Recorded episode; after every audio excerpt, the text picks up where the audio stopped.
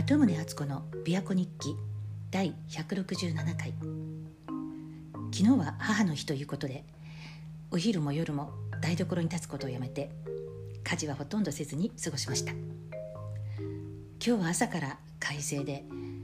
昨日までは黄砂のせいで琵琶湖の対岸も霞んでたんですけど今日は割とはっきりと見えています。この間から子どもの小学校時代の先生の話をしてたんですけどもやっぱり小さい頃の子どもにとって先生の影響力って大きいなって思います。前に話した子供が2年生の時の担任の先生も子供の側に立ってくださるいい先生だったんですけどそもそも1年生になった時の担任の先生も子供にとっては本当にいい先生だったんです。その頃は我が家は山奥の限界集落みたいなとこに住んでいて全校生徒わずか20人っていう小さな小学校に子供は入学したんですけどもその前から同じ敷地の中にある保育園に通ってたんです。そこの集落の子供たちはみんなそこに通ってるんでもう昔から知ってる子たちがそのまま同じ敷地の小学校に上がるっていう感じで。で保育園の頃から放課後になると小学校の先生たちもたまに遊んでくださってたりしてたんで先生たちもみんな顔なじみだったんですね。その中でも特に保育園の子どもたちとよく遊んでくださってたベテランの男の先生が、まあ、ラッキーなことにうちの子が1年生の時の担任の先生になったんです。でその頃うちの子はコロコロコミックが大好きで毎月買って読んでたんですけどその中でも特に好きな漫画があってでそれが単行本化されるとそれも買ってもうそればっかり何回も何回も好きなもの何回も読むタイプだったんで何回も何回も読んでて家でも話してたんですけど学校でもその漫画の話をずっとしてたみたいなんですね。だから先生が子供の話をもっとこう分かるようにと思ってうちの子にその漫画を貸してくれっておっしゃったそうなんですね。で先生はその漫画を読んだ上でうちの子の話をちゃんと聞いてそれで会話してくださってたみたいでまあ子供が少ない小学校だからそこまでこう目が行き届くっていうかそこまでしてくださる時間とエネルギーの余裕があったんだと思うんですけれどもうちの子の学年はその当時小学校の中で一番人数が多い学年だったんですけどそれでもわずか6人だったんですね。だからそこまでしていただけたんだと思うんですがいや本当にありがたかったです。でいい先生はいろいろたくさんいらしたんですけどでも逆に馬が合わない先生相性が良くない先生まあ意地悪されるっていうわけじゃないですけどちょっとぶつかる先生もいたりいい先生ばっかりでもないんですけどそれはそれでまたいい経験ですよね。特に小学校の高学年56年の頃の先生はその時にはもう大きな小学校に移ってたんですけど全く馬が合わない先生だったらしくってでうちの子はその後中学になってから家でも学校でも特に反抗期っていうのがあまりなくって困ることはなかったんですが後で本人に聞いてみたら実は56年生の時のあの先生に対してものすごく反発しちゃってあの時に反抗心は全て使い尽くしたって言ってました。まあ、でもどっちにしてもあの幼い時期に家族以外の大人があそこまでこう身近に親身になっていろいろ関わってくれるっていうのはすごく大事なことですよね。特にその山奥の集落であんなに身近で長時間子供と付き合ってくださった先生方には本当に感謝しています。で自分のことを考えてみると私が小学校の頃って昭和40年代だったんですけれども小学校の前半ってベテランの女の先生がずっと担任の先生だったんですよね。でその頃のベテランの先生って昭和の初めに生まれた方たちなんですだから結構厳しいおばさんたちでで給食もきちんと時間内に食べて決して残してはいけないもうもったいないことをしちゃいけませんっていうような先生たちで怖かったんですねだから私は別にあの食が細い子でも何でもなかったんですけど残しちゃいけないって言われたら神経質な子だったのか逆に緊張しちゃって食べられなくなってしまってもともと食べるのが遅いのにあの食べ残しもするようになっちゃって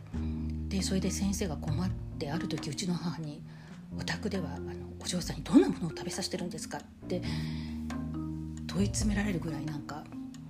ちょっと給食食べない子っていう問題児になってたらしいんですけれどもでもそんな私が、えー、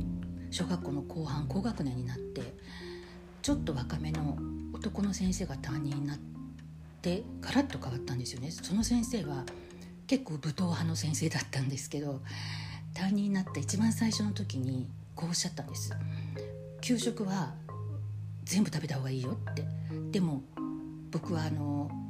その先生広島弁バリバリだったんですけど自分はパンが嫌いで給食のパン残すから自分が残すからね。お前らにも全部食べろとはよう言わんって。だなるべく食べた方がいいけど、まあ、残してもわしは何も言わんぞって。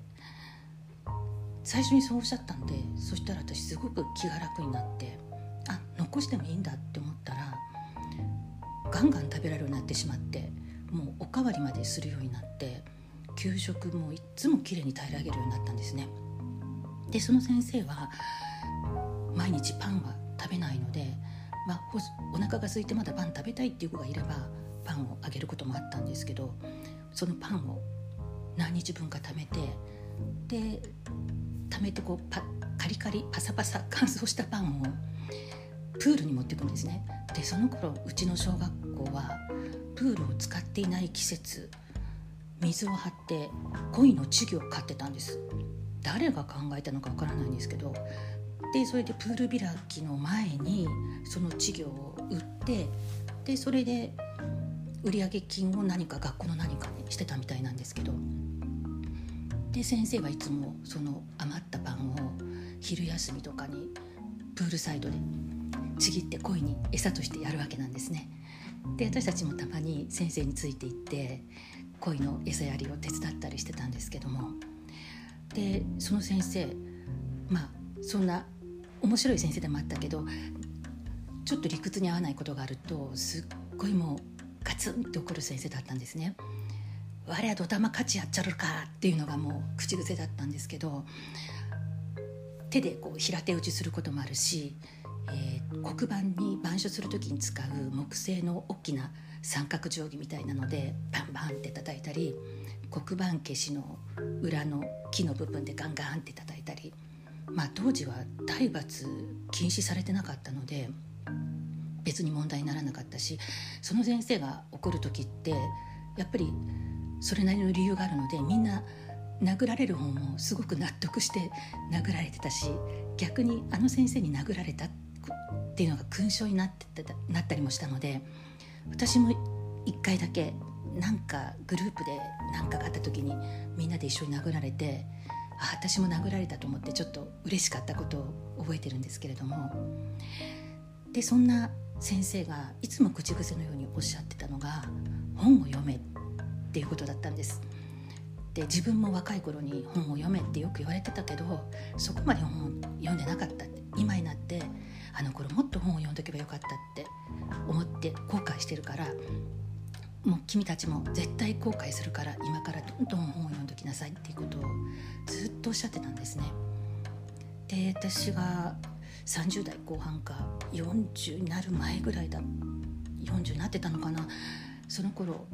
広島の実家に帰った時に夜夕飯食べた後にこうちょっとフラッと出かけてでそれで街の中で一番大きな本屋に入ったらその先生の姿を見かけたんです。ではっと思って声かけたいなと思ったんですけどその時なんか本当にちょっとそこまでと思ってどうでもいい格好ですっぴんで出てたのでちょっとこんな格好で声かけられないと思ってどうしようと思った挙句に。結局声をかけないで帰ってしまったんですね。でも後ですごく後悔してしまってやっぱりあの先生にはすごく感謝してたので一言でも声かけて感謝の言葉を言っとけばよかったなと思ってそれはいまだに後悔してるんですねだからあれ以来ちょっとそこまでっていう時でもいつ誰に会っても恥ずかしくないぐらいの身だしなみはしとかなきゃいけないなって心に決めたんですけれどもそのことだけはちょっと未だに心に残ってます。ということでとにかく本は読んだ方がいいですよね。鳩宗敦子でした。